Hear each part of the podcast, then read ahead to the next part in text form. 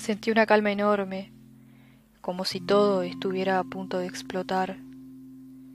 Pero solo era la calma de la tarde, ese momento cuando el sol cae, cuando metafóricamente muere y las calles veraniegas de Paysandú quedan más livianas. Una bandada de pájaros pasó inventando un paisaje sonoro y la voz de mi madre saltó a mis recuerdos. Pero una risa eufórica cerró el telón de aquellas memorias que llegan despacito como el rugir de un camión, como el movimiento del río cuando se arruga.